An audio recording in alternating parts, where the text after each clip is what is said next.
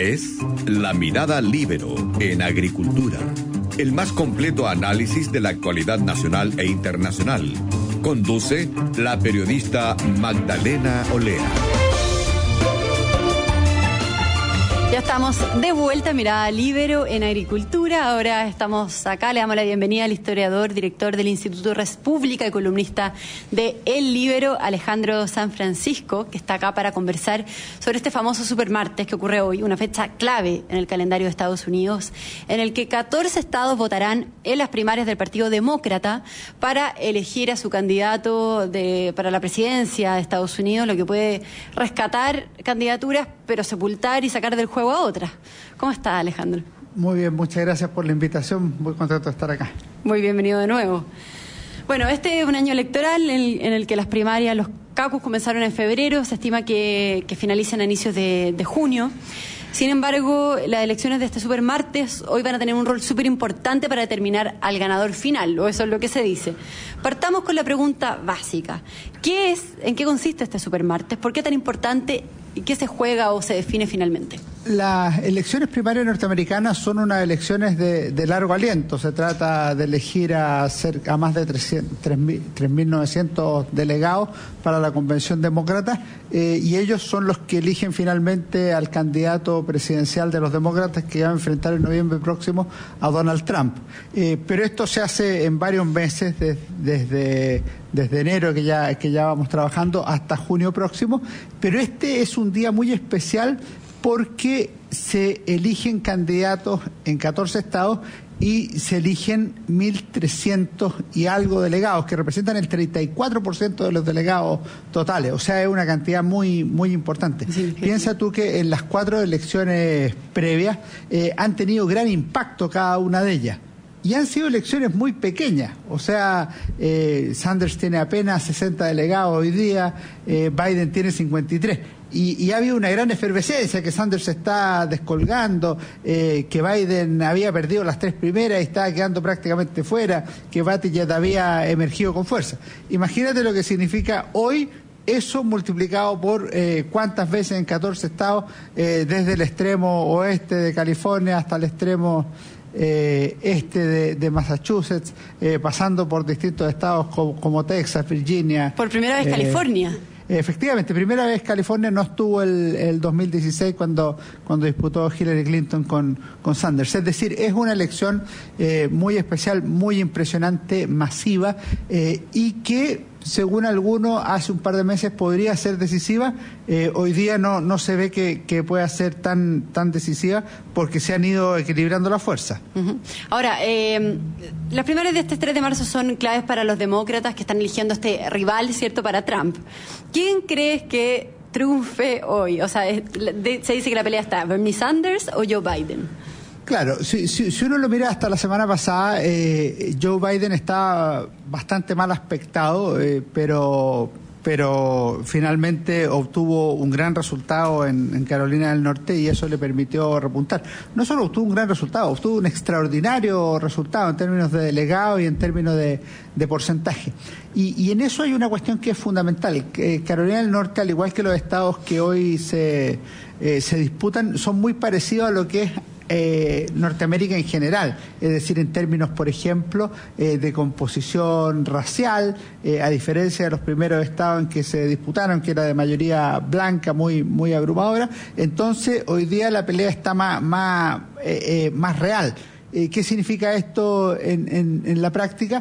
que hoy día ya se está compitiendo de igual a igual. Como se bajó Buttigieg y Amy Klobuchar y decidieron respaldar a, a Joe Biden, para impedir la llegada de, Sanders, que se ha declarado socialista y que es una persona que representa la izquierda del Partido Demócrata, una posición más, radical, eh, la elección se ha equilibrado porque hasta la semana pasada Sanders aparecía con muchas más, más perspectivas, ciertamente de un gran triunfo en California, que es, el estado más grande que se disputa eh, hoy, también en Texas, que es un estado conservador, pero no... O sea, los resultados de hoy podrían ser más equilibrados, dices. Yo creo que deberían ser más equilibrados los que se hace, hace una semana, porque el voto dividido que iba a haber entre el sector moderado del Partido Demócrata, hoy día va a ser menos dividido, con un pero eh, que es la irrupción de, Bloomberg como candidato, que no había estado en, la, en las primeras cuatro primarias y que él decidió inscribirse a partir del, del supermartes. Bloomberg ha gastado más de 200 millones de dólares en su en su campaña en términos de, 500 millones de dólares, Plata propia, dineros propios. Eh, Multimillonario, exalcalde de Nueva York. Eso ha, tenido muchas críticas también. Así es. Eh, y las críticas más duras eh, han provenido de los propios demócratas, especialmente de, eh, de, Sanders, que dice que un multimillonario como Bloomberg no puede ser el representante demócrata para enfrentar a otro multimillonario como Donald Trump. Y por otro lado ha tenido críticas porque si uno ve, y, yo tuve ocasión de ver parcialmente los debates y, la presentación de Bloomberg fue francamente muy bajo lo que se podría haber, haber esperado de, de él. Entonces yo creo que... Aunque tuvo dos, dos apariciones en los debates. La primera se dice que fue súper eh, pobre o mala, y, pero la segunda, aunque tampoco convenció, que fue un poquito mejor. Sí, lo que ocurre es que cuando tú estás tan bajo, no te basta ser un poquito mejor, pues tienes que hacer una... Eh, una, una presentación que sea radicalmente buena, que te permita eh, lograr una, una victoria o lograr un, una clara diferenciación respecto a los demás candidatos, particularmente de aquellos que están arriba, como son el caso de, eh, de, Bernie Sanders o de Joe Biden, que es el, otro candidato moderado. Ahora, ¿y qué, qué, tan relevante y fundamental es para, para Michael Bloomberg hoy día? ¿Es una prueba de fuego para él? Y lo otro es si él realmente es una amenaza para Joe Biden. O sea, ¿podría terminar Bloomberg imponiéndose por sobre Joe Biden, por ejemplo? O sea, lo que tiene que ver Bloomberg hoy es primero si logra ganar o no logra ganar en alguno de los estados.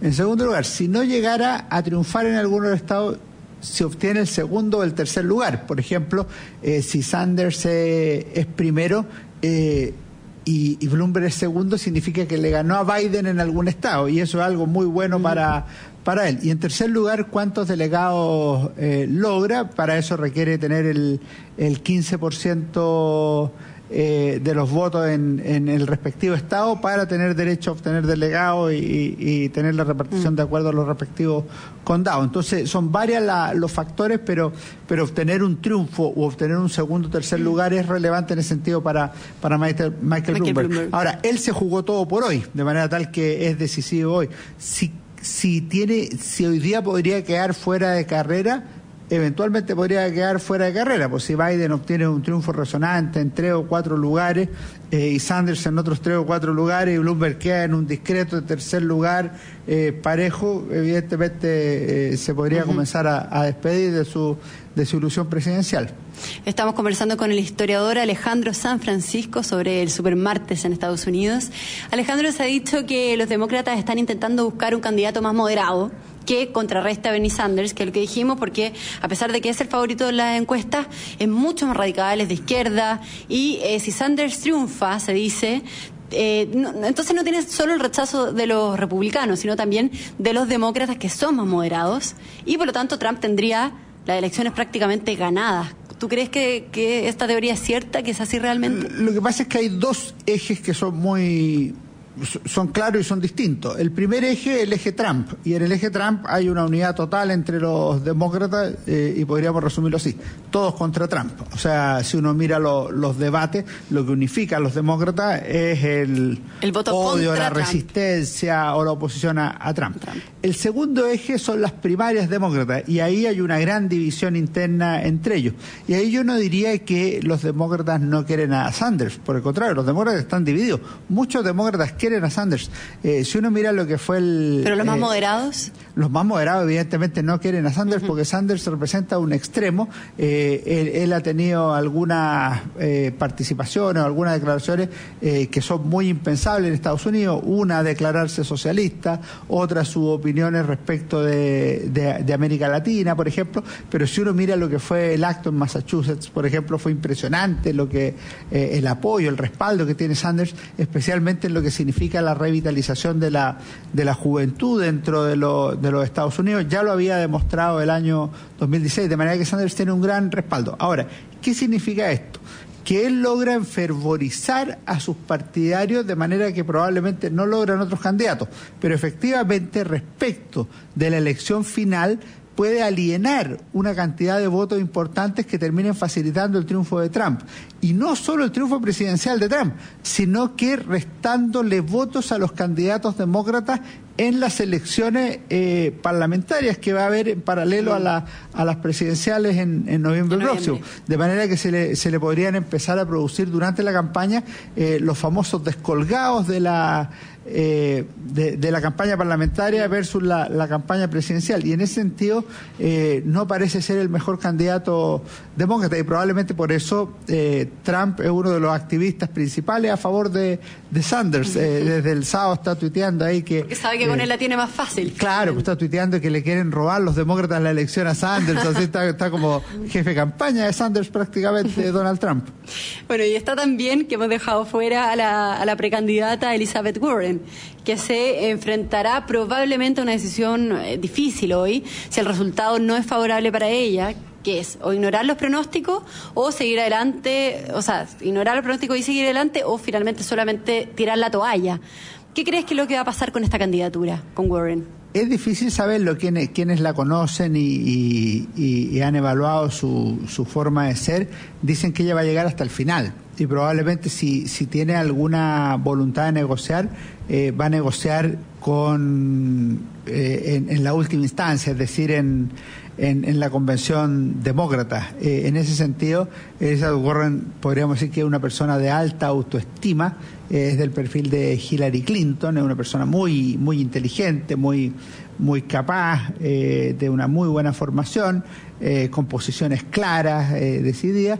Eh, en ese sentido no, no, no, me queda claro que se vaya a retirar. Ahora, si, si la derrota es lapidaria, eh, tal vez tal vez lo haga. Eh, si ella obtiene los resultados que, que logró en la, en la última elección, eh, no va a obtener delegados, entonces tampoco va a tener capacidad de negociar y los delegados que tiene hasta ahora eh, son muy pocos, son muy similares a los que tiene Amy Klobuchar que ya que ya se retiró y, y, menos de los que tenía Buttigieg, entonces no, no, es claro lo que puede hacer.